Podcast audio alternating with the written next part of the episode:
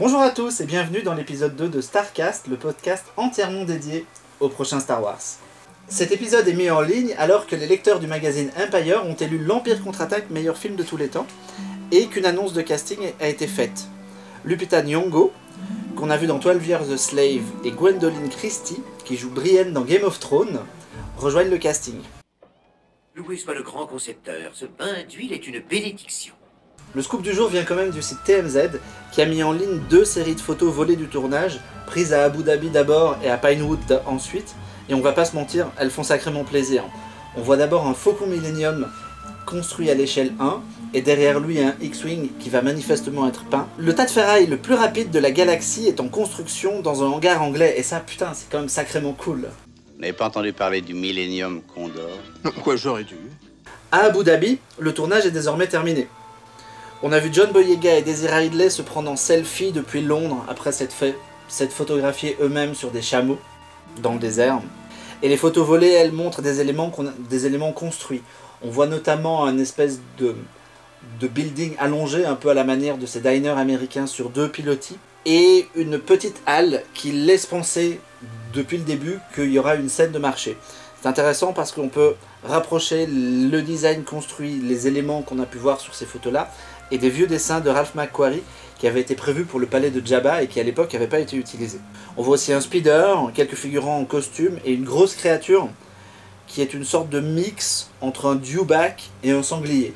Ça ressemble aussi un peu à la créature de, John Carter mais en géant, un truc comme ça. Évidemment, elle est portée par des animateurs et c'est pas du numérique pour bien insister sur ce côté old school. Et ça fait bien plaisir, on est bien content de voir l'esprit des films originaux. Il semblerait que l'aventure se poursuive donc maintenant en Angleterre, où on a vu un bout de Tatooine qui aurait été reconstitué là-bas. C'est pas très clair, mais il y a des images d'un- d'une petite hutte qui ont été montrées, qui apparemment ont été prises en studio. Et il y a des rumeurs qui disent que Peter Mayhew est parti tourner des scènes en Chewbacca, sans doute soit en Écosse, soit en Islande. Donc on se dit qu'il cherche des paysages à la fois montagneux et maritimes, rocheux, verts, verts et ce genre de choses. Les décors naturels là-bas seraient tout à fait adaptés pour une planète verdoyante comme Alderaan si elle n'avait pas explosé. Peut-être qu'il cherche quelque chose d'un peu similaire. Votre position est correcte, mais il n'y a pas d'Alderande. Où est-ce qu'elle peut être alors? C'est justement ce que j'essaie de te dire, petit gars. Elle est partie en poussière. Quoi? Comment? Tout ça ne nous permet pas de déduire grand-chose, mais on peut s'interroger quand même sur ces nouvelles recrues. Daisy Ridley semble toute trouvée pour être la fille de Yann et Leia. Sur la photo du casting, elle est assise entre Harrison Ford et Carrie Fisher. Elle a des traits physiques un peu ressemblants. Et John Boyega, qui pourrait bien être John Boyega qu'on voit dans 24 en ce moment. Ma théorie, mais qui n'engage que moi, ce serait que ça pourrait tout à fait être le fils de Lando Calrissian. On peut tout à fait imaginer que Lando est décédé, que son fils a été élevé par la famille Solo, ça permettrait une histoire de frères-sœurs qui ne le sont pas vraiment, un peu à l'ancienne aussi, et ça collerait assez bien. C'est une théorie perso, elle est basée sur pas grand-chose évidemment, mais après tout pourquoi pas? Après il faut aussi se demander, si Daisy Ridley est la fille de Leia, est-ce qu'elle a des affinités avec la Force? Et si elle a des affinités avec la Force, est-ce qu'elle ne serait pas le nouveau Jedi de la saga? Et on pourrait tout à fait imaginer que le personnage de Boyega soit une sorte de mix entre Han Solo et Lando Calrissian, quelque chose comme ça. La force est puissante dans ma famille. Mon père a ce don. J'ai ce don. Et ma sœur l'a aussi.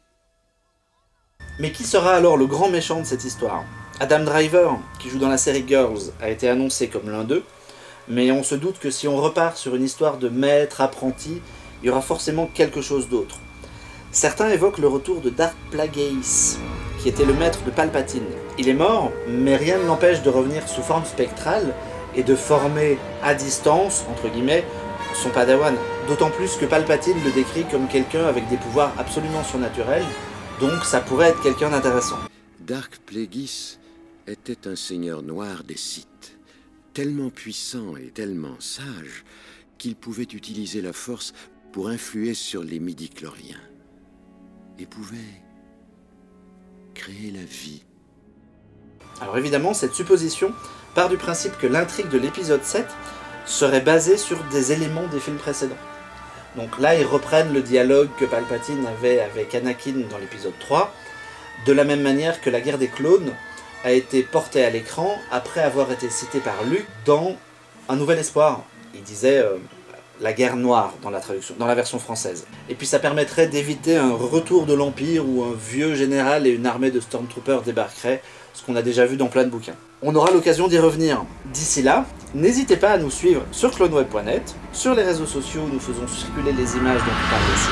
Le podcast, lui, est disponible sur le site, sur YouTube et sur iTunes. À la prochaine. Et que la force soit avec vous.